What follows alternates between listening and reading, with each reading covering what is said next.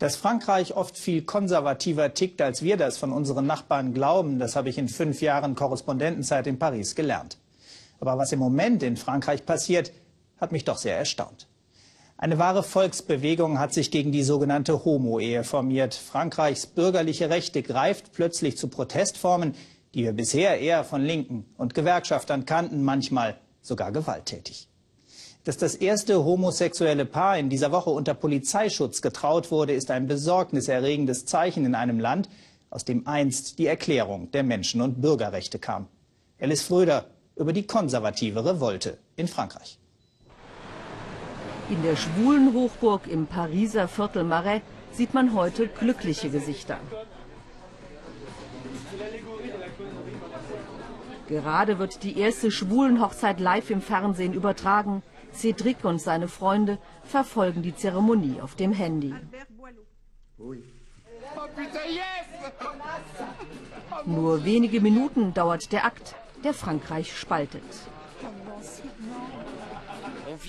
Wir müssen uns noch immer rechtfertigen. In den letzten Monaten wurden wir oft angegriffen. Das Klima ist aggressiv, auch wenn wir jetzt gewonnen haben.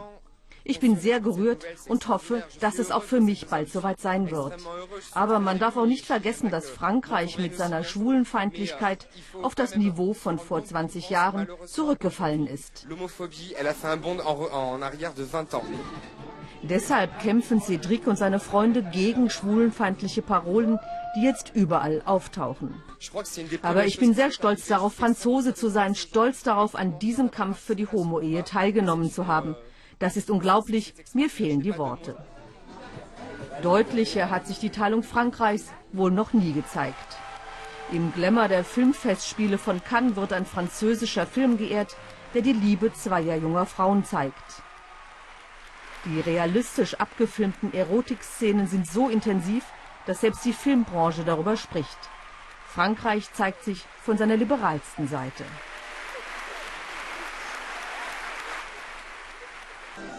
Zur selben Stunde in Paris. Aus ganz Frankreich sind sie angereist, um erneut gegen die Homo-Ehe zu demonstrieren.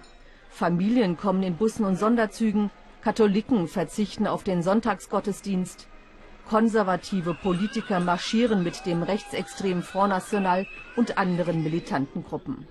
Am Abend dann gewalttätige Ausschreitungen. Tränengas und Schlagstöcke bestimmen die Straßen von Paris. Ihr Gesicht wurde zum Sinnbild des konservativen Widerstands.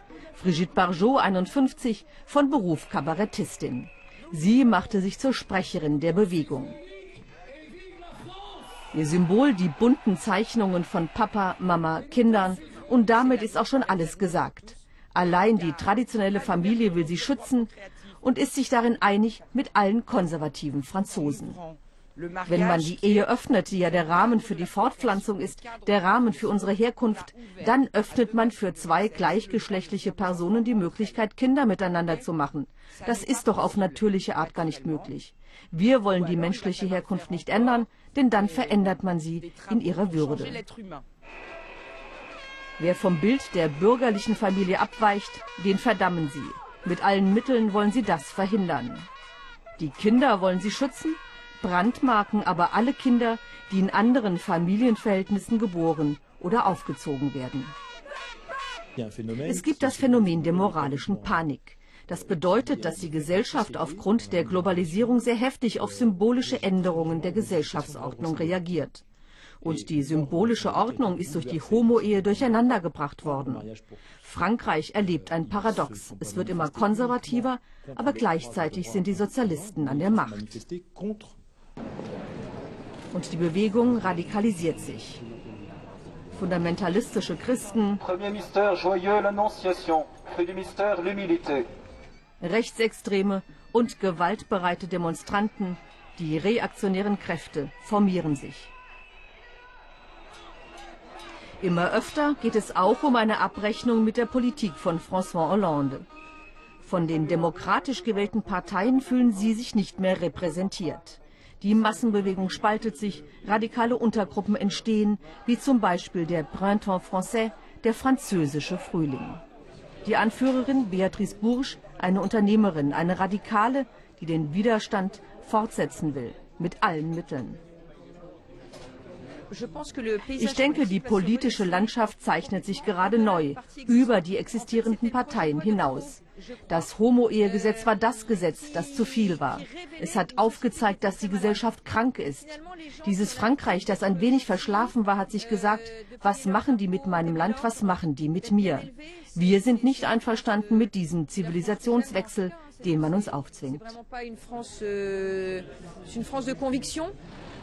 Gesetzesübergreifend will sie kämpfen und überholt mit ihren Ideen den rechtsextremen Front National. Mit welchem Erfolg bleibt ungewiss. Die französische Revolution hat vor 200 Jahren die Gleichheit für alle gefordert. Und immerhin, auch heute steht eine deutliche Mehrheit der Franzosen für dieses Ideal und für die Homo-Ehe.